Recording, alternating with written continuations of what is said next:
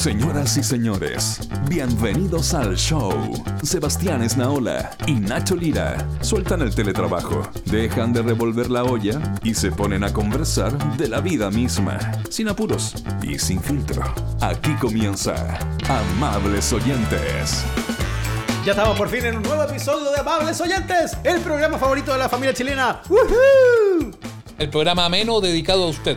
También, también. Qué alegría, qué alegría estar junto a usted, eh, auditor, auditora, auditore eh, de este lindo espacio semanal. Este es un programa inclusivo, con el lenguaje inclusivo. Este es un, este es un, un programa, de hecho. No es un programa ni un programa, es un programa. Pero me gusta, pero me gusta ent- entonces que sea amables oyentes, ¿viste? Bueno, en todo caso, ¿ah? amables No oyentes. es, ama- no es ni amablos ni amablas. No, pues. No, no, no. Es, eh, eh, en su nombre, en su estructura, digámoslo, está la inclusión. Porque todo el mundo es amable oyente. Eh, sea usted Sí, es- eh, niñito varón, niñita mujer o cualquier otra categoría que usted quiera definir entre medio en el, en el LGTB. Como el otro día le leí a una señora que dijo, ¿hasta cuándo con eso del LGTB? Pero lo escribió como las teles LG. Así como LGTB con... Joder. Con B Ah, corta. Claro, con, claro, con B corta. ¿Hasta cuándo que le andan ahí con el LGTB? Y la gente le decía, pero si, yo tengo... si yo, yo tengo Samsung, Claro, yo tengo una Sony Trinitron, señora. ¿De qué me está hablando? Ay, ¿hasta un cuándo Black, el LGTB? un Black Triniton, Black Triniton. Sí, ¿se acuerda cuando, o con Checopete en Viña que decía, no, hay que pelearla, hay que pelearla LGTB? Como que trató de agarrar así como una, una onda media, media inclusiva progre. La, ru- y- la rutina, la rutina de Checopete debe ser las más penosas de la historia del Festival de Viña.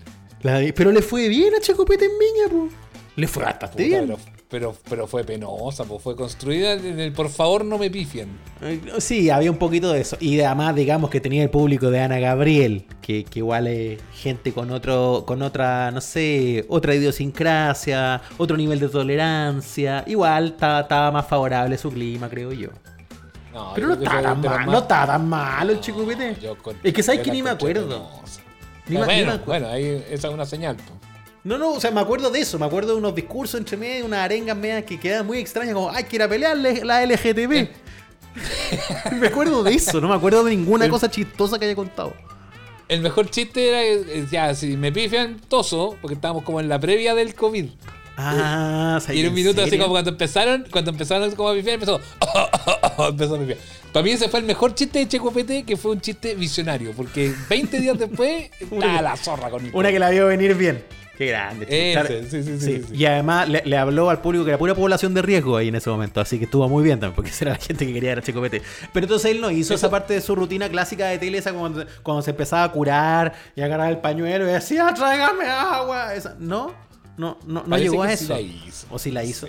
Porque la, la, la histórica, digamos, rutina, o en el fondo la histórica como, no sé, estructura de un show del Chocopete era el animador de la tía Carlina, que, claro, pues que, era Checopete, pues, el Claro. personaje era ese. que, que- que- empezaba sobrio y mientras presentaba los entre medio se curaba. Entonces, y cada vez era más patético, después agarraban pañuelos, se rascaba el Sí, ombligo. Se, se rascaba el hoyo, weón, se peinaba, con, con- se metía el agua dentro del jarro de vino y se peinaba. Se weón. tiraba unos flatos, todas esas cuestiones. Oye, qué Pero- ordinario. Pero es divertido esto de abrazar con abrazar y que está muy de moda ahora con todos los, los que quieren ser como políticamente correctos, esto de abrazar consignas, weón, que en realidad no tenéis idea que son, weón, y que no te identifican ni de cerca, weón. Como que, Yo- pucha, hay, hay que ser, hay que estar aquí, entonces veamos. Yo, yo nunca me voy a olvidar, nunca me voy a olvidar, de una de las cosas que más risa me, ha dado a, propósito de este tipo de situaciones, eh, cuando estaba la protesta, ¿te acuerdas las protestas contra los franceses por las explosiones en el atolón de Muroroa? De veras. Me acuerdo perfecto. Sí, pues fue, fue una, una causa una causa noventera y había comerciales Sí, aquí. po, sí, pues el atolón de Muroroa y Jack Chirac y todo, y todo eso. Era como el gran tema que nos, nos llevó como por un muy buen rato cuando nos sentimos buena gente por abrazar esa, eh, esa causa. Y me acuerdo una marcha multitudinaria que hubo ahí en el Parque Forestal. Me acuerdo. Y que el lienzo principal, el lienzo principal, weón, de la, de la, de la protesta era uno que decía no al atolón. ¿Cómo? ¿Cómo no al atolón, weón? Si todo lo contrario. El problema no es el atolón, es el ensayo nuclear que están haciendo ahí. El atolón es el Deben pedazo de pensado- tierra. Deben haber pensado que el ensayo nuclear era el atolón, porque como suena así como atolón, no sé. Ma- Fue eso. ¡Maldito atolón! ¡Me opongo! Me ¡Uy, opongo weón! firmemente al atolón. ¡Qué buen momento! Y el cartel, no, al atolón. Y la gente así como No de atolón, que- sí, claro, convención. No, no al atolón. Claro. Eso te pasa por abrazar causas, weón, de que no tenía idea de qué se tratan al final. Claro, sentiste que era lo correcto, no fuiste a averiguar mucho y un poco eh, el Checopete en Viña, me acordé ahora que habló hasta de Daniel Zamudio en una parte. No, no, pues si fue así. con- cada- Fue- mientras más, más cosas hacía así, como que yo más me iba Ay. metiendo debajo del. Debajo, Sí. ¡Ay! Sale Es- de ahí, checopete. Eso que fue muy incómodo, ese momento Zamudio fue un momento no al atolón, fíjate. Sí, hay que Sí, tener cuidado, sí. igual, sensibilizarse. O sea, yo escucho que está bien que uno tenga ganas de aprender y sensibilizarse y sumarse a cosas. Y eso no, no, no tengo ningún problema con eso, todo lo contrario, que bueno que uno vaya ampliando su visión del mundo. Pero también ahí uno muestra la hilacha, po, en el sentido de, ¿de verdad creo en esto? ¿O es porque los demás lo están haciendo? ¿Es porque así mantengo mis bonos? ¿Es porque así, no sé, pues, cachai? Me mantengo vigente o qué sé yo? O, o un, o un por si la pongo. Hay tantas maneras de desamarse de manera eh, arbitraria o penca a una causa común. Eso estaba pensando. Y eso Sí. lo tengo que decir hoy día. Muchas gracias. Sí, ese- todo, y aquí terminamos. No, y aquí no, termina no. nuestro, nuestro. ¿No? No, no, nos dicen que tenemos que hacer al menos otros 15 minutos que no sea ridículo. Oiga, un segundo nomás del partido. Yo sé que esto no es tan bueno hablarlo porque los podcasts no envejecen tan bien cuando uno habla de episodios muy temporales, como el fútbol. Pero un segundito nomás. ¿Qué pasó? ¿Qué pasó? No, no teníamos que ganar como por 5 pepas este partido. Bueno, pero siempre nos pasa lo mismo, po. Siempre nos pasa lo mismo que cuando nos va más o menos bien en un partido, después, ay, hemos ganado 25-0, 25-0. Y no pasa, po. Si, si no, no, no va por ahí la cosa. Era, era el partido típico que Chile no iba a ganar. El partido ante, eh, ante Bolivia. Somos malos la para verdad es que ganar. la- la- la verdad, somos malos para ganar en general. Chile es un país muy malo para ganar, weón. Somos muy malos para ganar. weón. Somos malos para ganar, weón. Nos ponemos. Sobre todo cuando, sobre todo cuando la tenemos lista. Cuando estamos ganados, la perdemos habitualmente. Oh, weón, la tentación de ponerse weón. Y alguien dice algo o hace algo y es como, pero. oh, Somos, somos secos, weón. Somos secos, weón, para la, la fábula de la liebre y la tortuga. Seco, weón. Seco. No, y en todo caso, nos pasa así. Me, me dio lata. Fue como volver al volver a los 90, ver, ver, el, ver la pichanga ahí. eh, pucha, la lecera. Yo me enojé. No, yo creo que estamos, y además yo creo que estamos, mira, lo estoy diciendo hoy día, ¿eh? 9 de junio del 2021. Estamos fuera del mundial, no tenemos cómo. pero si no va a haber mundial. No, no hay ni mundo. ¿Para qué vamos a hacer mundial si no hay mundo? En primer lugar. Ah. No va a haber mundo para jugar. si no va a haber mundial. mundo. ¿Para qué queremos, para qué queremos hacer esto, peluca? ¿Para qué? Ay, ay, no sabemos ni siquiera si va a haber Copa América la próxima semana y vamos a hablar del No, mundial. esto, esto es como esa canción de Luis Enrique, que yo no sé mañana, ese es como el, el mood completo de la existencia hoy por hoy. No sabemos, ¿para qué vamos a hacer planes? Feluca, ¿cómo le va? Sí, hola, muy bien, muchas gracias. Hola Feluca, ¿cómo está usted? Gran seguidor de Pedro Carcuro, Feluca. ¿eh? Sí, del Zapito, yo lloré en su despedida y fui al estadio el mismo día. Oye, pero es que para jugar fútbol tienen que jugar dos equipos. Y ayer ese equipo verde de Bolivia, hermoso país, eh, no vino a jugar a la pelota. No vino a jugar a la pelota. Era brutal, Nacho, no sé si lo viste, pero el tiempo que hacían, atrasaban todo, se tiraban y todo tenía que ser tarjeta. Era brutal lo que no quería jugar. Y cuando jugaban, habían siete jugadores verdes en el área de ellos. Meter un gol contra siete de tipo es súper difícil. Una, O sea, de hecho, una coqueta línea de claro. 8 tenía por Claro. minuto. Sí, los mejores chistes Pero- eran que, el, que el área, el área boliviana superaba el aforo. Eran los mejores chistes que No, demasiada gente metida atrás. Sí, querían avanzar una multa. Había más, había más gente que en el departamento de Antepoli. Saludos a Dante. Así que hay que jugar, los que si hay que jugar fútbol hay que jugar y eso y el equipo boliviano no no venido a jugar a la pelota. Si tú eres un. Voy a hacer una alegoría inventada. Si tú eres un Ferrari, rojo, bonito. Ferrari y un rojo. Verde, medio destartalado, feo. Eh, pucha, te la arregláis como sea, po. Y el problema es que el profesor Faría, yo sé que esto no es un podcast de deporte y no nos vamos a meter en específico. El profesor Faría no es primera vez que nos la hace, el partido anterior en el Monumental fue la misma historia. Sí. Entonces ya Sí, nos tienen eh, sacado el molde, po, Feluca. Claro, pero de ahí que la táctica, después ya la mala suerte, ya después eh, porque Chile, o sea, cuando Chile era malo, ni siquiera a esto jugaba. Entonces hay harta diferencia entre el Chile malo antes de haber sido campeones de América o antes de Bielsa, que lo, sufrimos terriblemente. Este es, to- es totalmente lo contrario, esto ya es más parte de la, de la injusticia del, deporte. No, por, claro, podrían haber hecho más, más goles adentro, pero era con siete bolivianos en áreas era peludísimo, peludísimo. Sí, no, sí, complicado, complicado. Pero ellos vinieron, hicieron su negocio, se llevan el puntito y con eso a, se van a contar a los nietos, no, no, no va a quedar otra. Pero yo le digo, hoy día estamos fuera de la Copa del Mundo, no sacan ni una ilusión, no, no cotice pasajes a Qatar, que además son muy caros. Eh, no, lo, no lo va a poder hacer. ¡Ay, Ignacio, no! Vamos a ver el mundial por la tele. Igual que todos, señora. Pero bueno. Igual que vamos- siempre, igual vamos- que siempre. sí, si usted no juega esos partidos. A ver, ¿qué más? A ver, ¿qué más tenemos en el menú? Hoy es el día del Barros Luco. Hoy, hoy, hoy, hoy el día que estamos grabando este podcast. Y que se está emitiendo también. pues. Claro, Estamos- el día. Y si somos, usted tan, está somos tan tecnológicos que hoy día grabamos y emitimos la- el mismo día. Al mismo es que lo que es tener una pyme de alta tecnología, lo que es tener una startup. Eh, oye, pero eh, sí, y además, si usted está escuchando este programa, por ejemplo, no sé, un 14 de octubre, ni siquiera de este año, de 2025. Usted, Mm. 14, 14 de octubre, de 2000 póngase en este caso, 14 de octubre de 2025, usted está escuchando este podcast a la salida de la discoteca, porque ya se puede ir, porque se abrió todo de nuevo. Eh, viene, vi- viene de un picnic con la familia, anduvo por la calle sin mascarilla todo el día, qué sé yo, pasaron todas esas cosas. Ya, pero vaya, pero apriete la tuerca, pues. Eso, po, ese día de un futuro lejano incierto también va a ser el día del Barros Luco. Puede Sí, ser bueno, cualquier pero- día. Pero es que yo estoy poniendo la chiva del barro luco para que hablemos de sándwiches, Ignacio. Por Dios, qué rico comerse un sándwich, weón. Pero es una sí. cosa que a mí me, a mí me genera. Y el sándwich, además. Porque todo, hoy día existe la tentación ya. ¿Qué ponen el barro luco? El barro luco es tan simple como carne, queso, pan. Ojalá marraqueta. Es súper simple.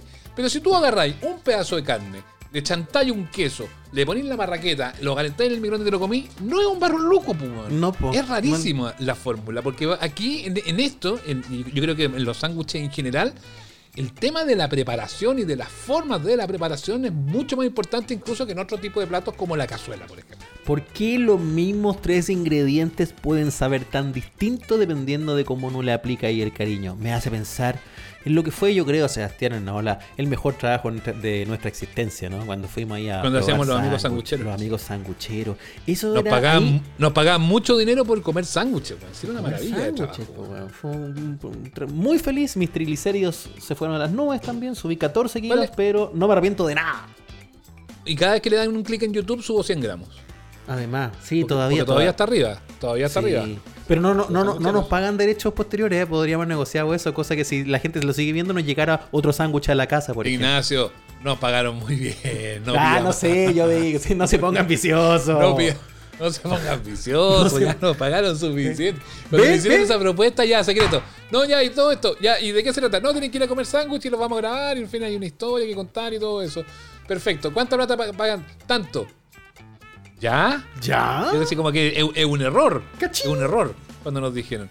Y, era el día más lindo era cuando teníamos que ir a grabar Amigos Sangucheros. Íbamos, comíamos, tomábamos, estábamos, era largo porque era un video de estos que se hacen como en cine, entonces era como una, como una película, una mini película. Estábamos ahí, eh, comíamos, ya hay que repetir la toma y nos comíamos otro. No, y hay que repetir una vez más y nos comíamos otro. Y íbamos metiéndole chop y al final comíamos como tres sándwiches, nos enguatábamos de chop. Eh, nos íbamos y nos, y nos pagaban, weón. Y nos pagaban, pues, weón. Sí, es verdad. Ve, entonces, recordando todo eso lindo, ¿qué me pasó recién? Me puse ambicioso, me puse codicioso. ¿Por qué? Porque no sé ganar. Pues soy chileno. Los chilenos no sabemos ganar. Nos va bien una vez, nos ponemos a la larga, a la larga todo, todo termina desembocando en lo mismo. Pero yo te quería hablar de sándwiches, Ignacio. ¿Cuál es su- yo no- si bien hicimos un programa de sándwich y todo, ¿cuál es su sándwich favorito? Uy, es que te iba a mencionar que bueno, el barro luco me encanta, pero también hay que, hay que rico, pasarlo por la planchita, hay que prepararlo bien. Eh, es que mi gusto sanguchero, yo no sé si le pasa esto a usted, amable oyente, eh, mi gusto sanguchero ha cambiado en pandemia. A partir de varias cosas, la escasez de ciertos productos o, lo- o- o la carestía, mi- mire qué lindo concepto, la carestía Claro, de otros ingredientes. Hoy día sándwich sándwich que le lleva palta, que son muchos Chucha, aquí en Chile, ya hoy por hoy hay que pensarla dos veces. pues. Nuestro fanatismo local por la palta se ha visto afectado. Entonces, menos, menos italiano, la verdad que harto menos italiano. Y anda más en la línea de. ¿Qué, qué, qué- como yo harto? Me gusta la combinación queso-tomate. Un, un queso tomate con. La otra vez que me comí como un chacarero, pero con queso. No sé, ese tipo de cosas. Estoy, estoy, estoy experimentando. Estoy, no, no, no logro definirme hoy por hoy. Pero he cambiado mi gusto, eso sí. Sí. No, a mí, me- a mí lo que me pasa, lo que me pasa es que es que yo sigo siendo para mí para mí el barro luco el, rey de los sándwiches, el, rey de, el rey de la mesa chilena, el, el, el barro luco, un barro luco con un chopeladito para mí es una es, una cosa que no, no es muy que no es muy superable. Pero está el chacarero, bueno, Eh, está el dinámico, bueno. Está eh, el, eh, ¿cómo- ¿cómo se llama este que, que tiene nombre? Hay uno que hay uno que tiene nombre como como como de están- muchos de los nombres de los sándwiches están aso- asociados a la, a la política también. ¿eh? Sí, que, que- po. que muy que muy divertido, sí. Chemilico, Eh, ese uh, debe uh, ser. No, no, no, yo estaba pensando en otro, estaba pensando en otro, pero ya me voy a acordar. ¿Cuál es otro? Pero si no hay tanto que se llamen como político. Tiene el barro Luco, tiene el barro Jarpa, eh, tiene el diplomático, pero ese ya no cuenta mucho. ¿Te acuerdas del diplomático? El diplomático, ese era. Ese era. Ese. Oye, ¿qué- ¿y qué lleva un diplomático a todo esto? Porque ese como que yo lo veía antes en ciertos menús de fuente de soda. Y ahora no puedo ni ¿Ya? acordar que cresta trae un sándwich diplomático. Eso como que no se pide. El chimilico me El acuerdo. diplomático- el chi- diplomático- el, el el diplomático lleva huevo. Ese sí. El diplomático, el diplomático es el barro luco, pero Ya. en vez de eh, del eh, churrasco, lleva lomito de cerdo. Es carne de cerdo con queso. Ah, pero es como que está medio es el camino entre un barro lugo y un barro jarpa. Pues si el barro jarpa es jamón queso. Un lomo luco. Claro. Un Claro. lomo luco. Lomo es un luco, ese sería, ese, sería, un- ese sería un diplomático. Exactamente. Ya, y el chemilico es churrasco con huevo frito. ¿Estoy bien? ¿O Huevo, lleva más cosas? Huevo. Un huevito. No, ¿Y solo un huevito o no, o no lleva más cosas? Pues encuentro que encuentro igual no pobre, ¿o no? El la pura carne y el huevito. Como No, que le falta algo. sí. No sé, sí. A mí, si me dejan hacer una, Una cebo- una recomendación a, quien, a, a quienes hacen sándwich, a mí me encanta mucho que el sándwich tenga la carne más picadita y el tomate también picadito. De hecho, yo pido tomate de completo en el sándwich porque cuando sacáis la mascada te sale como, to- como toda la carne. así como, Peluca, pero es eh, que su horrible. vida, su vida, su vida ha estado marcada por el as, entonces. Es el Ah, claro. Esa, Claro. y- y- El as que Oye, se, el se- se erigió el- como una solución móvil a todo esto. Era para comer así. y, y un poquito más económica. Además, oye, el chemilico lleva cebolla además, ¿ah? Y son dos huevos. Dos huevos, cebolla, dos bistec y pan, pan fricas. Sí. Qué rico. Picar la, pegué- está- estaba mirando la receta, picáis una cebolla pluga finita, echáis el, eh, así el huevito con, con la cebolla y después lo salpimentáis los bistecs y listo. Eh, Cocináis Oh, todo en la misma rico. base. Ya.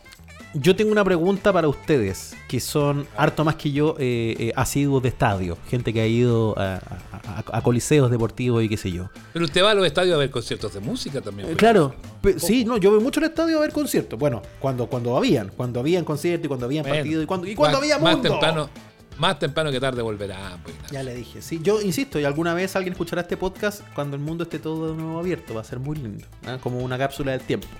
Pero, Ya, la pregunta. eh, ¿qué cresta trae el sándwich de potito? Para mí es un misterio Ignacio. hasta hoy. Interiores. Interiores. No, pero eso es una respuesta ambigua. O sea, cualquier cosa. que Interiores. Hay muchos tipos de interiores. ¿Qué, qué? ¿Ambientes interiores? Trae, ¿Qué por lo que yo sé, trae potito, recto, o Tra- guatitas. No, como, como, como potito. ¿Qué trae? ¿Nalgas? No, No, el no, interior trae- del el ano. Trae el interior. Ya, Ya, pero, trae- que suena muy feo plantearlo en esos Ah, no. términos, pues. Pero, es un Ay, sa- pero, ah, no. pero que hay dos panes. sándwich de ano. weón. Pero hay dos panes y un la ano carne, al medio. la, un ano. carne la, la carne que se usa para el sándwich de potito es el recto del vacuno o el cerdo. No, ¿en- pero en serio, Po- pero por- ¿eso estamos comiendo? Pero si usted quiere, Ignacio, lo puede No, no reemplazar come. por guatitas o por chunchules. Uh, ah, uh, me dan Apruebo. asco todas esas Y- cosas. Ah, las guatitas le parecen gusta- toallas. A usted no, no le Y gusta nada. Si por un No lado le trae el gusta nada. recto, por el otro lado tiene longaniza. Un pedacito de longaniza también en, en el Claro. sándwich. Ah, Con el cual puedes condimentar con salsa verde, que es la, la cebollita picada con cilantro, ¿cierto? Y ahí otra, una, y mayo, muchas veces. Pero, Es pero Ignacio, ¿usted, exquisito. ¿a usted le gustan, le gustan los riñones? pocaso, pero he comido. Ya. Las prietas. Porque si le gustan, si, si le gustan los riñones, que la prieta yo creo que no es tanto, pero si le gustan los riñones, los riñones no veo por qué no le va a gustar el potito. po. Ah, dice usted. todos No sé, me gusta un poquito, pero, pero no partes del, partes del, del animal que están eh, destinadas finalmente a, a- a filtrar y procesar. Eso, sí, claro. No, no, sí, yo entiendo. Y aparte que yo, es que yo no he comido. ¿Usted, usted se ha comido? ¿Usted se ha sabido servir un sándwich de potito? Sí, pero te debo decir, ¿sabéis qué es lo que me pasa con el sándwich de potito? El de sabor es súper rico, es rico, rico, rico, Ya. rico, rico, rico. Pero a mí bueno. no me gusta el olor. Porque huele, huele a poto, po. Obvio, Es- ¿o no? Es fuerte el olor, po. Peluca, es fuerte el olor del, del Es fuerte el olor, de hecho a la, la gente no le gusta mucho porque por- no- ni se acerca porque el olor es fuerte, pero cuando lo superas, la barrera del olor y acercas no, y por eso. compras, es muy Es rico. Pero el olor sí es medio Pe- pesadito. el, el olor es medio fuerte, no es muy agradable. Y, pero, pero, pero yo le recomiendo, Ignacio, que cuando vaya al, al estadio y salga los los de lo pruebe. Que Sí, sea no, valiente. es verdad. Yo debería animarme porque uno no puede andar de prejuicioso por la vida. Porque además las cosas están muy condimentadas, pues está todo muy condimentado rico y además ahí mismo, en el- como dice Feluca, ahí mismo en el carro donde tú compras el potito, te vienen la salsa verde, el ketchup, la mayo, Claro. el pebre, le voy a echar lo que queráis encima. Entonces, Y yo último, si le que- echáis mucho, si le echáis mucho va a tener más sabor a condimento que, que, a- que a, que a pots. Que, claro, yo imagino que igual está todo lavadito ahí. pues, ah, el- el- no, no, pero Por tiene razón. supuesto, Ignacio. Por supuesto, pues igual que los riñones, pues están todos Igual, trabajados. igual que todo lo que uno se come. Claro. No, no, no, no, pero tiene De repente razón. yo le, temo, yo le temo más a esa- yo le temo más a esos anticuchos que venden en la calle que al, al Ah. potito. Porque por último el potito tú veís que está ahí siendo eh, preparado y, y- y El como potito. decía mi abuelo, como decía mi abuelo, eh, si, si está cocido no hay ningún problema, están todos los bichos muertos. Me voy a animar entonces. Acabó, hay que dejar, el dejar el, prejuicio. Dejar el prejuicio. Voy a hacerle caso Deje a prejuicio. y a, y a, y a Cómase un Seba. y Voy, voy, voy por un emparedado de ano. Un emparedado de recto. Para, para saber a qué, a, qué me, a qué me tengo. Hay mucha gente que lo está haciendo en la casa en pandemia, ¿sabías tú? Y No. como te decía, lo reemplazan por guatitas o por chunchules. Mire usted, ah, mire, me, me acaba de llegar un mensaje que me están invitando a un sanguchito, de hecho, de, de eso mismo. No te Oye, puedo pero- creer. sí, No como me sonó el teléfono para pasar piola. Eh, oye, pero Está espérate, bueno, espérate. entonces, sí, entonces tenemos Ay. los potitos, tenemos los lucos, ha- hablamos del chemilico, hablamos del dinámico. El pernil, ¿te gusta o no? Rico el pernil, pernil. Pero soy mañoso. Pernil con poca grasa. O el, cuero, tengo, tengo ese problema. Como de, más, más que con la Claro, grasa, es porque que- la es grasa le da el cuero- sabor. el cuero. Es que el cuero, el cuero es como Durango. po. sí, po, el me- cuero es un problema, es medio chicloso, ¿no? Es muy rica esa, esa Pero- eh, la consistencia. bueno, Es bacán, me encanta. Es Como bueno, los pero a con cuero de chancho. Ah, no, está maravilloso. Está qué maravilloso. Ya, pero ahí tengo un Pero problema podéis, porque... pero podéis sacarle, pero al pernil le podéis sacar la, la cáscara si tú querés. Claro, pero es que si te pedí el sándwich hecho como del estadio no podía hacer nada, porque Eh, ya, ya te no, vino. ahí está, está más difícil. Venga, Ahí está si, más uno se lo, si uno se lo prepara en la casita y le pone el bueno, po. Ahora, mi, problema es que eh, a mí me gusta el pernil, pero pernil palta, po. Yo hoy día el pernil palta subió como a 9 lucas 500, entonces estamos, estamos complicados. Tengo que probarlo con otra cosa. Claro que el pernil, es que el pernil va como con eso, ¿no? así como que no es pernil queso, nunca. Como No. Pensando como en lo que hablábamos antes del barro luco o, o del dinámico que se puede hacer ahí con vaca o con cerdo. Pero Ah. sí, el pernil no, no, Sí, po. no va, no va con eso. sí. Si el lomo luco es diplomático, ¿qué podría ser el, o sea, el, el- el lomo queso diplomático? ¿Qué podría ser el pernil queso? Un- otro funcionario así. Un pate vaca. ¿Ah? Un Un- pate- mira, un gore, ¿Ah? un gobernador regional. Podría ser un, un dele- un delegado regional. Ay, como a propósito de, de- de- de ciertos aspectos de la política que vamos a empezar a revisar en pocos minutos. delegado presidencial. Un dele- me da un delegado, por favor, y te pasan un pernil queso. ¿ah? Delegado Qué bueno el nombre, un delegado. Así De un delegado. diplomático, un delegado. Sí, igual, delegado. igual pega, Sí, pues. un delegado. Ahora uno lo, lo dice muy rápido y suena como un delgado. Me da un delgado y no, uno no quiere eso, quiere un sándwich bueno. un- Me da un Rodrigo Delgado, por favor. De un, de un delgado. un Rodrigo Delgado sería un sándwich desabrido. Puta, Poca- claro. con poca consistencia. Un, un pancito de estos así sin gluten, una, una masa un poco insulsa, ¿no? No, no Y sé. el pampita, relleno como un sin aliño. Sí, Sí, ¿Se, acuerda que, hubo- ¿Se acuerda que hubo unos completos así presidenciales de todos los candidatos de, de otra, de otra época? Completo Que lo hicieron en. Lo hicieron. Claro, ah, de veras. Por eso lo hizo la, la- la- el dominó, hizo eso, ¿no? El dominó eso o para una elección. Sí, sí, pero Sí, el domi- porque el lo que sí han hecho, lo que sí han hecho los los del, porque tú cachai que el barro, el barro luco se inventó lo- el mito, dicen en la confitería Torre. Sí, sí. Y, y lo que sí hicieron en el Torre fue como inventarle sándwich a los presidentes. Y, y inventaron el piñera que tenía como como De queso ca- como caca. queso de este no, ya, ya. Ese era, ese, era, ese era de Potito, pues el de Piñera, ¿o no? ¿No? No. Voy, estoy buscándolo. Estoy, estoy yendo al archivo. Confitería Torres lanza sándwich Piñera en honor al presidente. ¿Viste? 6 de septiembre de 2010. Imagínense. ¿Viste? Y- fue para el, cen- para el centenario, para el, no, para el bicentenario. para el Aquí está. ¿Quieres saber Aquí lo que está. Sí, ya dale, dale, ya me, ya, ya me acordé, ya me acordé. Salmón ahumado, Mira, rúcula chilena y queso Filadelfia. Ese era el queso que te decía yo. No, pero malo el sándwich. Lo no encuentro como de desayuno. No malo, ah, pero. Salmón ahumado, penca, para sándwiches. Queso Filadelfia, para sándwiches, penca. Puede ser como para acompañar como una pizza, me lo imagino más así como Mm. queso crema. Y la rúcula me va a perdonar, pero yo paso totalmente con la rúcula. La rúcula no sabe buena a por- nada. Una buena. Es amarga la weá, como no, no. Cuando, cuando te la ponen arriba de las pizzas, weón, la rúcula es como un obstáculo. Es que es como, como, como un problema. Así como, "Sac- sácame Y eso. Y aparte que te ponen un, te ponen un cerro. Te ponen un cerro de, de, de lúcuma, de rúcula. Calibre de la rúcula queda justo en las paletas. Queda justo en. pues, tiene una separación en los Sí. dientes. El, el, el Sí. palito de la rúcula que hay. Pero- quedan ahí. Pero a mí me es gusta. penca, a mí me gusta. Es, es penca, es penca la- la- porque la pizza además va al horno con todas las otras cosas y la sacas del horno y ahí recién le chantáis la rúcula. Sí, porque cocinar queda aún peor, pues entonces. Pero qué problema. ¿Por qué, por qué Oye, alguien pensó que era una buena idea? La, la rúcula es como cuando no se te ocurrió que, po- que ponerle algo. Dijo, ay, rúcula ya, re- rellena. Un pasto. Eh, el, Un pa- ¿Comieron un ustedes pasto. barro luco, barro luco en la confitería? Yo me comí uno una vez. Sí, Sí, sí. un hecho sí, histórico, un hecho histórico. Puta que sí. era rico. Nada del otro mundo. Nada del voy a otro decir- mundo. Yo podría decir que nada del otro mundo, fíjate. Para mí, el mejor barro luco de la plaza está en el Lomitz, Muy en bueno. Providencia. Bueno, Muy bueno, una plancha histórica también. Feluca, si no ha ido Sí, para allá, al Lomitz sí. ahí Providencia, Sí, sí, sí. Lo- pasadito Pedro además, tiene, además tiene, todo lo- tiene todos los requisitos de una buena san- sanguchería. Garzones desagradables, cocineros Hola, pesados, Claro. Viejos chotos esa- sentados todo el día ahí, gente que no hace nada. viejos. Viejo que dice, ¿puede prender la tele para ver el partido? No, aquí no se ve fútbol, vaya a otro lado. Eh, gente que no te, trata, no te trata con cariño, pero que a la- el, por, por qué la gente no te trata con cariño? Porque el cariño finalmente lo terminan representando en la comida. Claro. Porque las cosas que te sirven para comer son todas ricas. Todo el amor que le queda a esa cáfila de viejos vinagres se pasa a la comida para que usted disfrute ahí un sándwich como Tal la gente. cual. Qué buena Tal cosa. Me dio un hambre esta conversación. lo único que. Ay, sí, pero a mí me da hambre de democracia.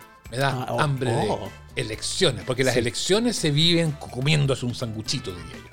Sí. Si uno se pidiera un gobernador, ¿qué sándwich sería? Ya que estamos. Ah. Sería un sándwich. Un sándwich blando, un sándwich blando porque no tiene dientes. Uh, Oh, un, un- un sándwich que se ve más bueno en la foto que lo que es. Así como que te promete más cosas de las que cumple. Eh, Exacto, exacto. Va- bueno, hay mucha gente que cree, hay mucha gente que cree, cree casi que eh, la pega del gobernador, no sé, tiene como poderes sobrenaturales. Así que, ¿te parece, Ignacio, que tengamos una cátedra de cuál es el verdadero rol de un gobernador? Por fin este programa se pone serio. Vamos a darnos una ducha de educación cívica para que usted, señora, señora, entienda de verdad que estamos eligiendo cuando elegimos gobernador regional. Ojo, no es poco. Viene llegando el profe, mira. Ya, ya, póngase serio. El mejor desahogo, con o sin pandemia. Amables oyentes. Ignacio, ¿definiste tu voto ya o no? ¿Tienes claro por quién vas a votar en, en la segunda vuelta de gobernadores? Pero si yo ya voté hace rato, apruebo, listo. Y No, ya me pero ¿no? segunda vuelta de gobernadores y ya, ya, ya pasamos esa parte. Y aparte que esto es de go- gobernadores, no es de la constitución. Pero gobernadores, gobernador, gobernador como de la colonia, ¿no? Casimiro marcó del Ponte, esas, cosas me acordaba yo. ¿ah? ¿Por quién va a Pero votar nada, usted? Está a la vuelta de la esquina una nueva No. elección y, y- y aquí hay mucha gente. Mira, en todas las campañas, en todas las regiones donde hay segunda vuelta, bueno, donde ya salieron electos los, los gobernadores eh, hace, hace algunas semanas, eh, se han hecho una cantidad de promesas y hay mucha gente que dice, sí, yo le quiero que mi gobernador resuelva la cesantía, yo quiero que mi gobernador resuelva Tal cual. los misterios de Fátima. Yo- en fin, tantas cosas, ha sido tan amplio y al- todo esto se traduce en que casi nadie sabe cuál va a ser la pega que va a tener el gobernador. Eso, o sea, más allá de que yo lo estoy tirando la chunga, eh, nos pasa mucho esto, que estamos frente a una nueva elección que no se resolvió eh, todo en, en- en- el, en el periodo anterior y hay que definir los cargos de gobernadores para algo que además hasta hace muy poco no estaba formando parte de nuestro imaginario republicano. Elegir estas autoridades regionales es algo nuevo. Hasta aquí eran a dedo, ¿cierto? Con la figura del intendente. Yo me fui enterando que incluso somos uno de los pocos países OCDE que no había incorporado esto. O sea, esto de verdad es avanzar a un territorio democrático, pero hay que entender bien qué hace un gobernador. ¿Por qué votamos cuando elegimos, en el caso de la metropolitana, entre el señor Orrego y la señora Oliva, que están definiéndose acá en Santiago? Pero esta pelea se está definiendo también en muchas regiones. Eh, en Eso casi sí, todas, y, de y- hecho. y parece que las regiones sí, son pocas las que resolvieron en primera vuelta. Y en regiones parece que esto es más importante incluso que en, Santi- que en Santiago. ¿Quién nos va a explicar todo esto? ¿Quién eh, nos va eh, a dar las claves y a, y a entender por qué es tan importante lo del próximo fin de semana? Eh, está con nosotros el eh, profesor Egon Montesinos, él es asistente social, licenciado en trabajo social, magíster en ciencias sociales, doctor en ciencia política, hoy eh, afincado en Valdivia, académico de la Universidad Austral, que desde allá recibe la comunicación hasta ahora con amables oyentes. Egon, gracias por eh, darnos este rato para poder hablar un poco. No, el agradecimiento es mío hacia ustedes, amables oyentes. Sebastián, Ignacio, muchísimas gracias por conversar acá desde Valdivia. Felices de tenerte. pues. Tenemos unas preguntas así de básicas, Seba, así que dale. por Sí, pues esto es como, esto es como gobernadores para, para inocentes o para tontos o para dummies. sí, favor. o Para dummies, como esos libros que salían. Claro, para poder entender un poco. Eh, eh, esta, esta, esta pega del gobernador, eh, Egon, eh, finalmente va a reemplazar a la de los intendentes, eh, va a ser complementaria a la de los intendentes que cambia la figura. ¿Cómo, cómo podemos entender la pega que va a tener, que van a tener estos, estos eh, que ya están electos, algunos en primera vuelta, muy pocos, pero que muchos van a zanjar en, en la segunda vuelta su, su futuro? Sí. Oye, no sé si ustedes conocen una metáfora de, del lago de Lerna en, en la antigua Grecia. Había una A ver. serpiente que se llamaba Hidra.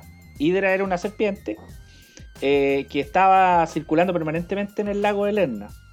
Y los griegos decían, mira, nunca le cortes la cabeza a Hidra, porque si tú le cortas la cabeza aparecen dos. Entonces, una vez escribí una columna y decía, Hidra de Lerna es el centralismo político. El intendente era, era el reflejo de eso. Le cortaron la cabeza al intendente porque no hay más intendentes, pero aparecieron dos cabezas. dos cabezas, el gobernador y el delegado presidencial regional. Bueno, Hidra de Lerna, para cerrar mi metáfora, el único que pudo vencerla fue Hércules. Así que para que vean la, la- la importancia que tenía esta serpiente. Mira, Mm. Hoy día el intendente regional cumple dos roles en regiones. Representa al presidente de la República y además es quien ejerce el rol de ejecutivo del gobierno regional. ¿Qué es el gobierno regional? Es un órgano autónomo. ¿ah? El gobierno regional es autónomo, así como son las municipalidades en comuna.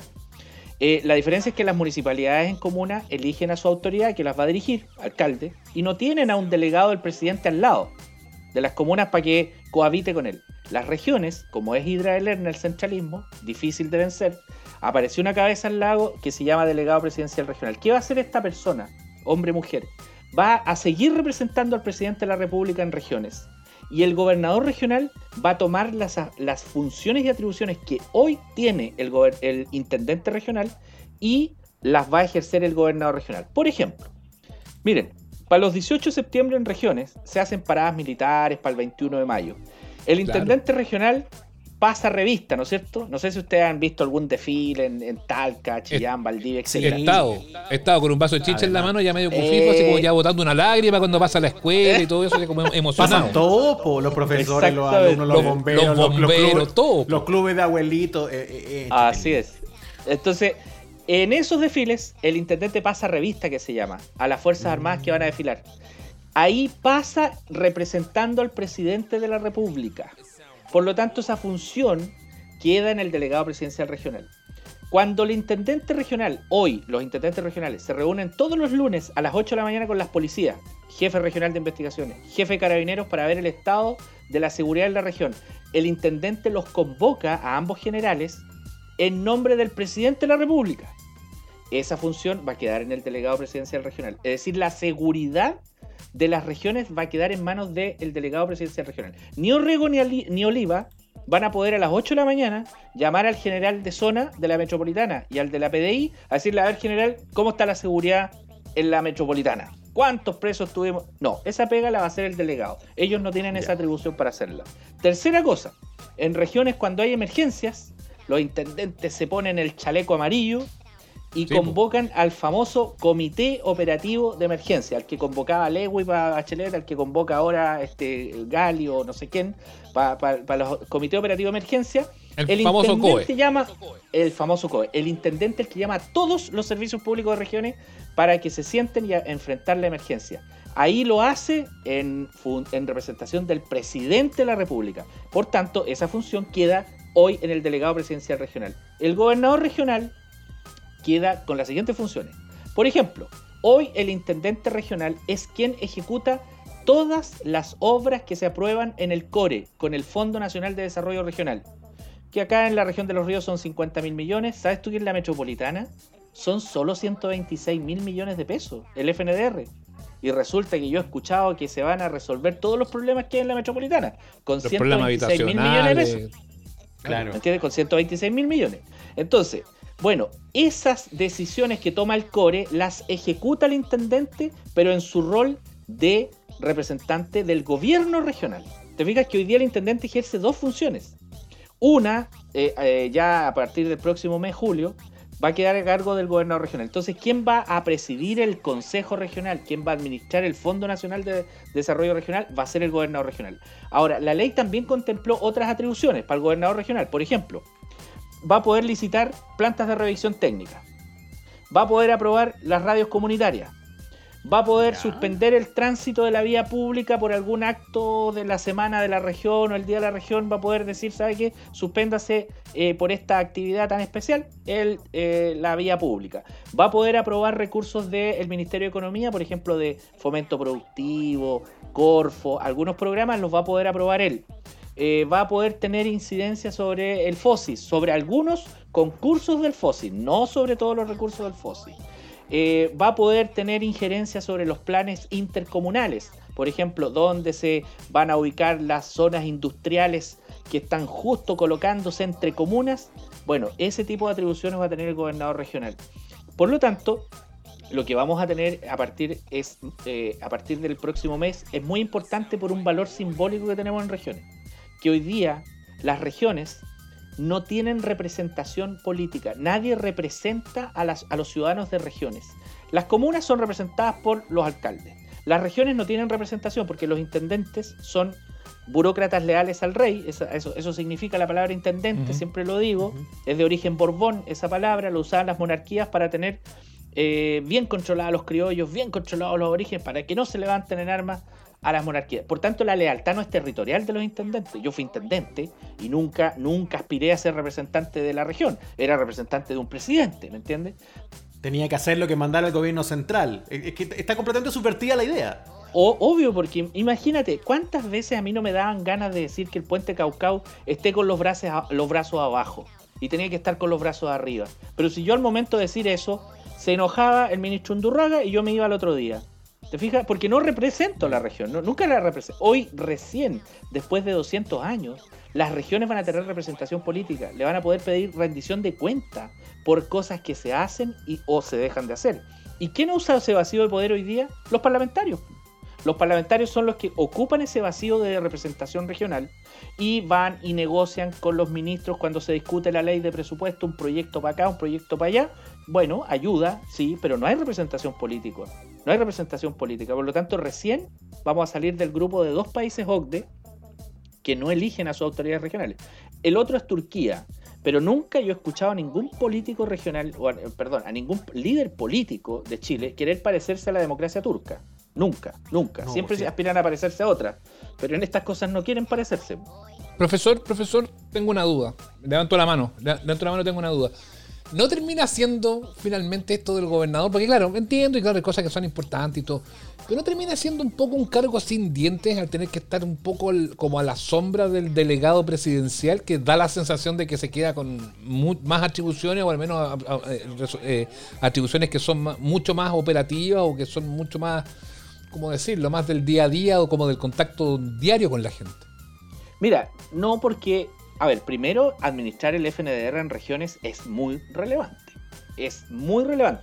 Puede ser que para la región metropolitana no sea relevante porque, claro, ustedes tienen a Dios, al diablo, a los ángeles, a todo el mundo en la región metropolitana. Por lo tanto, allá la, disputa en la región metropolitana es como muy política, eh, efectivamente es muy política. Conectaron con la presidencial, conectaron con la constituyente. Orrego y Oliva juegan mucho más de eh, decidir 126 mil millones de pesos. Yo entiendo eso.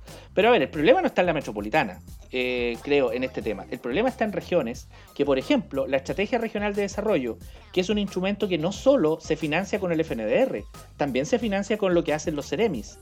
Esa pega la hace el gobernador y hoy recién recién va a poder darle conducción estable a un instrumento de planificación.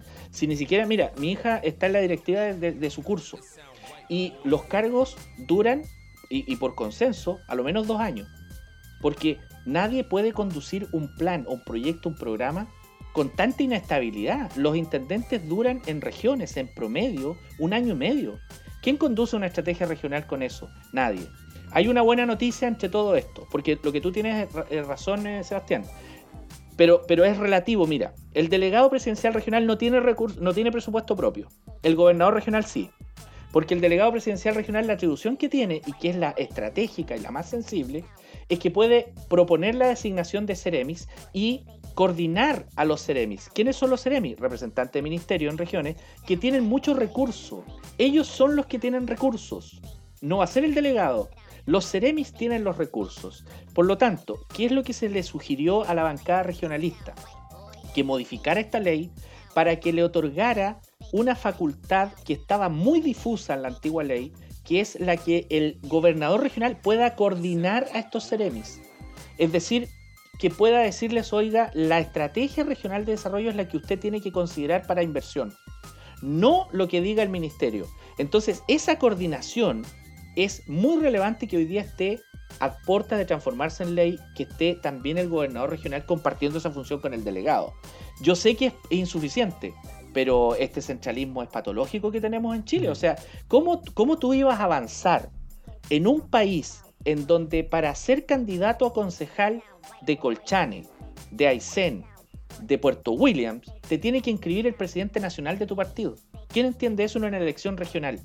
Elección territorial, concejal, alcalde y gobernador, las candidaturas las tienen que escribir los presidentes nacionales de los partidos. Esa es una aberración en términos de centralismo político, porque además esto ya estaba evidenciado. El año 2000, tres autores escriben y dicen lo siguiente, en la medida que los partidos políticos sean de decisión centralizada, los gobiernos de esos partidos políticos van a ser centralizados, porque mm. no vienen extraterrestres a gobernar, viene gente que está vinculada a partidos políticos, que tiene estructuras de decisión. Ese ejemplo me parece, no, ese ejemplo me parece dramático y además muy, demostrativo de, cómo estamos enganchados todavía a un poder central y este es el primer paso efectivo a, resolver un poco, a, desatar ese nudo.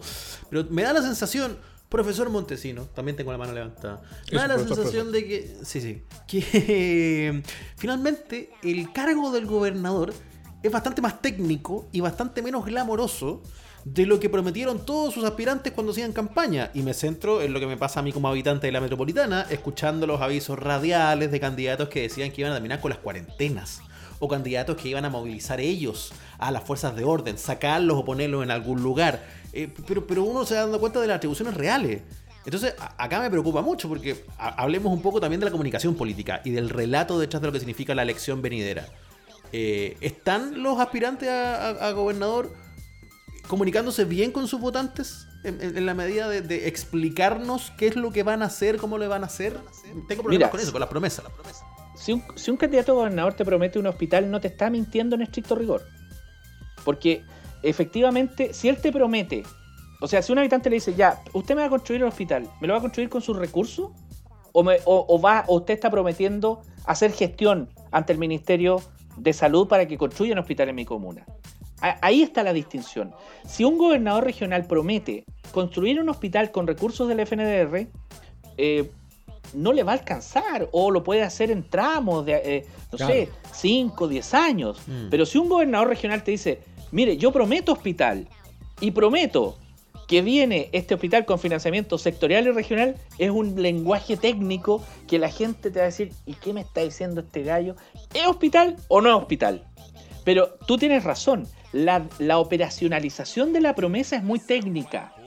Pero un mm. gobernador regional no estaría mintiendo si te promete, por ejemplo, yo le escuché a, a Orrego que está prometiendo parques urbanos. No está mintiendo.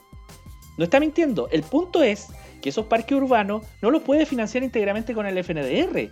Son proyectos millonarios que va a tener que tener apoyo del Ministerio de Vivienda. Y Orrego y Karina Oliva también le he escuchado decir que la primera transferencia de competencia que va a pedir es la del Servio. Bien, correcto, bien, han hecho esfuerzos, pero hicieron esfuerzos después de que estaban prometiendo ordenar a la fuerza pública. Ahí ya estaban errados.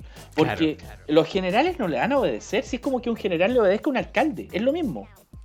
O sea, los generales en eso son súper jerárquicos. Si ya no tienen nada que ver con el gobernador, van a tener que ver con el delegado. Entonces, es técnico el cargo, Nacho, pero eh, tiene una componente político que es muy relevante clarificar al momento de escuchar a las propuestas de estos candidatos. ¿Usted promete gestión? Sí, prometo gestión. Ah, perfecto, no me está mintiendo, porque este gallo o esta mujer, no sé, tiene buen perfil de gestión, conoce, fue aquí, fue allá, me asegura gestión, pero no me asegura que me va a construir el hospital en cuatro años, porque los hospitales se demoran entre 10 a 12 años entre la decisión de construirla y que se Mm. ejecute. Y por muy, por muy noble que sea la construcción de un hospital, no va, no va a poner todos los huevos en esa canasta. Pues es el, el- Claro, el fondo finalmente pero- tendrá que distribuirlo eh, en distintas cosas que se vayan, sean relevantes Sí. para, para la región, ¿no? Pero son como que son más conductores de voluntades entonces, más que Son ejecutores. conductores, son conductores de voluntades y ejecutores, no se olviden de esto. Los. FNR, los FNR son muy insignificantes para Santiago, sí, pero para regiones como esta, 50 mil millones de pesos bien ejecutados, bien decididos, y un gobernador o gobernadora, por ejemplo, en el Maule, en Los Ríos, en Atacama, que haga mucha gestión y que logre que inversión pública de obras públicas, de salud, se canalice muy bien, vaya que es una autoridad que va a ser significativa, porque mira, el puente Caucao no, no se financia con recursos regionales, se financia con recursos de vialidad. ¿Qué haría el gobernador regional o gobernadora regional de acá frente al puente Caucao? Representar el malestar de la región. Que acá, ¿quién lo representaba? Senadores, alcaldes, y algunos senadores se quedaban callados porque eran de gobierno. Un gobernador regional lo va a dudar un poco si la comunidad valdiviana está molesta. Pero si el, si el gobernador regional de acá llegara a decir, yo voy a construir un puente levadizo con recursos del gobierno regional, se está volviendo un poco loco porque no lo va a poder hacer. ¿Te fijas? Entonces, esa, la, la operatividad de la voluntad de la decisión es como muy técnica. Pero los gobernadores regionales sí que pueden decir, mira, quiero esto, quiero esto otro, pero ahí viene la contrapregunta, ¿con qué? ¿Cómo? Los ciudadanos de regiones, la mayoría no saben eh, esta distinción y, y- y básicamente están esperando elegir al intendente regional, con todas las Ese es el que tema. Ese es el tema. Ese es el tema. Y ahora, pensando en que viene la, la construcción de, de una nueva constitución, que en el fondo son nuevas reglas, que además implica una, una nueva estructura, eh, ¿tú crees, ¿cómo crees tú que debiera quedar en, en el futuro eh, esta pieza, esta figura del, eh, del gobernador? Para que no sea uno como leí ahí que en el video video que lo van a mandar como al décimo piso de un edificio, casi como que lo- lo- lo- los delegados lo están tirando casi al techo para que, para que ojalá parezca lo menos posible. Eh, y, mm, ¿Y cómo crees tú que debiera, que debiera construirse esto? ¿Debe ser una contraparte de un delegado? ¿Esa figura del delegado tú crees que debiera desaparecer? ¿Que debiera concentrar eh, los poderes de ambos, de, ambos, de ambos cargos de este monstruo de dos cabezas que nos explicaba al principio? ¿Cómo, cómo crees tú que debiera ser finalmente la, la figura de un gobernador para que sea un- una, una, pieza, una pieza que sea importante, relevante, más allá de una chequera? Mira, en este país somos tan conservadores, tan amarillos en esta materia, pero tan, tan centralistas, que todavía hay gente que defiende la presencia de los delegados presidenciales regionales como que si acá en regiones todos los gobernadores electos están esperando ser electos para robarse toda la plata. Así como que, ay, va a haber desfalco fiscal, nos vamos va a haber descontrol político, como si toda la gente en regiones estuviera media desquiciada. Yo siempre pongo este ejemplo, el desquiciamiento político está en la metropolitana. Los grandes fraudes de este país fiscales están en instituciones verticales, centralistas y metropolitanas. O sea, ahí es donde se pierden los recursos fiscales. Hay alcaldes, sí, hay consejeros regionales, sí, pero son los menos en esta materia. Esa es la primera cosa que quiero decir. En regiones no vive gente eh, que está pensando un Chile como de los 100 o apocalíptico. Para nada. Segundo, Colombia tiene un modelo sin delegados presidenciales regionales. Perú tiene un modelo sin delegados presidenciales regionales. Uruguay, que elige eh, intendentes allá, tiene un modelo sin delegados presidenciales regionales. Argentina tiene un modelo sin delegados presidenciales regionales. Bras- y puedo seguir con todos los países OCDE. Y solo me detengo en Francia. Francia tiene un país con un delegado presidencial regional, pero que no tiene estas atribuciones de coordinar, designar y hacer gestión regional. Entonces, frente a tu pregunta, Sebastián, yo creo que hay un, un- a lo menos yo lo que he visto en los constituyentes, un consenso en que esta figura no tenga esa capacidad de primero proponer la designación de autoridades que inviertan en la región. Que esa tarea la tenga el gobernador. Y si el presidente de la- nación, el presidente de la república es de color rojo y el gobernador regional es de color amarillo, hay una palabrita que inventaron los griegos hace 2000 años que se llama política. Por lo tanto, tendrá que ponerse de acuerdo el gobernador regional con el ministro o el presidente de la- República para llegar a un acuerdo de quién es el representante del ministerio en la región. Para eso existe la política. O se avanza que sean gerentes públicos, los seremis, o seguimos con la lógica de que sean representantes políticos, pero haciendo coincidir dos voluntades, la regional y la nacional. Entonces, los delegados presidenciales regionales, si van a quedar en la constitución, y esta es una opinión muy personal, que queden reducidos a funciones de extranjería y de seguridad interior. A mí tampoco me gusta el modelito de pol- policías federales y regionales, porque siento Sí. que se podrían entusiasmar un poquito más de lo que se han entusiasmado nuestras fuerzas policiales con, con- con estos casos que tenemos ya eh, a la vista pública. Entonces, eh, Nos cuesta controlar a un cuerpo, imagínate controlar cada uno en, No, en las claro. distintas zonas. Me dio susto al tiro cuando lo mencionamos. como, como dicen acá, cueca en pelota. Pues entonces ahí, ahí Tal tendríamos que estar, el problema. Entonces, delegado presidencial regional, si va a quedar, queda a cargo de las policías y queda a cargo de extranjería. Incluso que sean delegados presidenciales regionales de macrozona. Si mira, la, Araucanía en materia policial, la Araucanía, Biobío, eh, que queda a cargo de, de- de- de los delegados presidenciales de seguridad interior. Pero la política de esas zonas, el acuerdo con las comunidades, restitución de tierras o lo que sea, son acuerdos políticos que quedan a cargo del representante político de esas, de esa zona.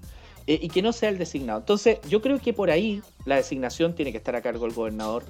Eh, y los recursos, bueno, hay que avanzar a lo que se dice en jerga eh, fiscal OCDE, avanzar al 30%. Esto lo ejemplifico de la siguiente manera para cerrar esta idea, Sebastián Nacho. Mira, La- eh, acá la región de los ríos invierte en la región inversión pública, ministerios y gobierno regional, 500 mil millones de pesos. 500 mil millones de pesos. El FNDR, es decir, el Fondo Nacional de Desarrollo Regional, el que va a administrar el gobernador, son 50 mil millones de pesos. Es decir, el 10%. El 10% es de decisión de esa autoridad. El resto hay que hacer muñeca política, coordinar, reunión, vamos acá, esta es la prioridad de la región, etcétera, etcétera. Entonces, OCDE, ¿qué te dice? Los niveles subnacionales de gobierno deciden de manera autónoma gasto fiscal 30%. ¿Cuánto es el 30% de 500 mil millones de pesos? 150 mil millones, ¿no es cierto? ¿Mm? Tenemos 100 mil millones de pesos para avanzar en materia de descentralización fiscal. Una, y, y las vías, porque algunos dicen, ya, ¿y cómo lo hacemos? Le ponemos al FNDR, a esa cuenta autónoma regional, los 100 mil millones de pesos restantes de los 50 mil que ejecutan. Yo digo, ojo, si hacen eso, puede pasar algo similar a lo que pasó en Perú. Reventaste a la autoridad regional si no le das recurso humano que te administre esos 100 mil millones de pesos. ¿No es cierto? Porque si tú tienes 50 mil millones y acá el gobierno regional tiene 120, 120 personas para que administren esos 50 mil millones, ¿qué va a pasar si en un mes más, en un año más, pasan de 50 mil a 150 mil con las mismas 120 personas? Se van a reventar. Eso ya pasó en Perú. No hay que inventar la rueda. Eso ya pasó en Perú. Está evidenciado. La Contraloría ha dicho, no haga eso. Si va a aumentar el triple su presupuesto, aumentele el triple de recursos humanos. Ahora, si usted no le quiere pasar esos 100 mil millones de pesos a esta región adicionales para igualarnos con la OCDE, bueno, hay otros mecanismos que dicen que tú descentralizas la decisión del sector en la región, la decisión del Ceremi de Obras Públicas en la región. Si el Ceremi de Obras Públicas acá invierte 100 mil millones de pesos, que 30 mil millones de pesos, la firmita la ponga el gobernador, no el ministro. Entonces tú descentralizas qué cosa? La decisión. Y los 100 mil millones de pesos del Ceremi de Obras Públicas los ejecuta con los 400 funcionarios que tiene el Ceremi de Obras Públicas en esta región. Te fijas que cuando uno entra en este detalle, hace entrar en razón a la gente que dice, mira, hay que ponerle 100 mil millones a la FNDR. Yo te digo, wait, wait, no te aceleres. Porque si le pones 100 mil millones más a este FNDR, tienes que ponerle 200 funcionarios más probablemente al gobierno regional. Mm. Al gobierno regional, no al Ceremi de Obras Públicas. Si tú quieres descentralizar la decisión y ponerla en manos del gobernador de lo que va a invertir el Ceremi, no tienes para qué ponerle 100 funcionarios al gobierno regional. Tienes que dejar claro que para ejecutar 30 mil millones de los 100 mil millones del Ceremi de Obras Públicas, la firma no es del ministro. La firma es del gobernador. Ahí vamos configurando un Estado que se hace cargo regionalmente de los problemas. Pero como te digo, la metropolitana es un monstruo propio, po, es un como, Sí. como una cueca distinta, ya. eh, mucha incluso a los Y se come todo, lamentablemente. Se come todo, es un devora todo, es un catch all, como dicen los gringos, agarra todo, toda la presencia mediática. Cariña y Oliva, así como que están. la contradicción sería que si forman una asociación de gobernadores regionales en Chile, uno de, uno de los dos que resulte electo sea el presidente de esa asociación. Imagínate, esa Claro. sería la contradicción Claro. en sí misma. Es que O sea, por ahí Santiago. pensaban eso, en lo- en lo- y en los eventuales separatismos a lo mejor, porque, porque si la- lo- los intendentes claramente todos eran ramas de un mismo poder central, pero los gobernadores se representan a sí mismos y son autónomos, eh, ¿cómo, cómo pueden eh, ganar palanca? ¿no? ¿Cómo pueden eh, tomar cierta, ciertas ventajas en una discusión a propósito de esto que hablamos, de la política, de ponerse de acuerdo? ¿Cómo los señores del norte que te van a decir somos la región que produce más recursos mineros pueden a lo mejor imponerse a otras cosas? ¿Existe esa posibilidad? Desde las discusiones territoriales, desde restarse de cosas o sumar poder para enfrentarse a la metropolitana, por ejemplo? Esa es una- Eh, una- una- mira, yo lo que he escuchado de los gobernadores o de los posibles gobernadores, los candidatos hasta ahora, es que sí, por ejemplo, un candidato que tiene hartas posibilidades de ganar en Tofagasta dijo, vamos a formar junto con los gobernadores del norte el Frente Regional del Norte, pero no para oponernos a Santiago, si esta no es una lucha contra Santiago. Es para decirle a Santiago, oiga, deje de decidir todo, incluido lo que deciden los ministerios acá, si no somos gente que quiere que este país se, se, se fragmente. Que se ha dicho mucho eh, en pandemia, por ejemplo, que las autoridades locales de, de medicina, de los colegios médicos y todo eso, dicen nos han pescado para tomar y resulta que un señor sen- sentado ahí en, en Morandé con, eh, con moneda toma una decisión de lo que pasa en, en- en Arica, por ejemplo. Pero claro. Oye, pero ustedes se acuerdan de, de Yacaman, el intendente Bio Bio, que se paró Sí. en uña. Bueno, ahí tienen un ejemplo. Le costó la pega. Eh, De eh, veras. no, no, sabes que no le costó la pega. Él salió, eh, pero no salió por ese motivo. De, de hecho, Jacqueline Van Reserverger lo mantuvo, ¿ah? Bueno, porque ella es la madrina. Pues, sí. Todos los intendentes en algún momento tenemos padrino o madrina. O sea, son pocos los intendentes que tienen de padrino o madrina a la propio o al propio presidente de la República. Son propios. Son muy pocos los que pueden decir eso. Entonces, eh, frente a tu idea, yo creo que hay, hay, hay, hay sí una sensación de que tenemos que avanzar y los que van a avanzar, los que van a proponer avanzar van a ser los propios gobernadores regionales porque hasta ahora era muy contradictorio Ignacio Sebastián porque el avance de la descentralización lo estaban llevando los que se negaban a perder poder. pum. Entonces cuando tú tienes cuando tú tienes a alguien que no quiere perder algo y es el responsable de tomar esa decisión, ¿qué espera?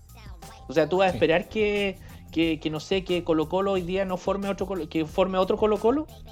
Eh, no, pues. Vámonos, Quiñones, vamos con los Quiñones, dijeron el año 25.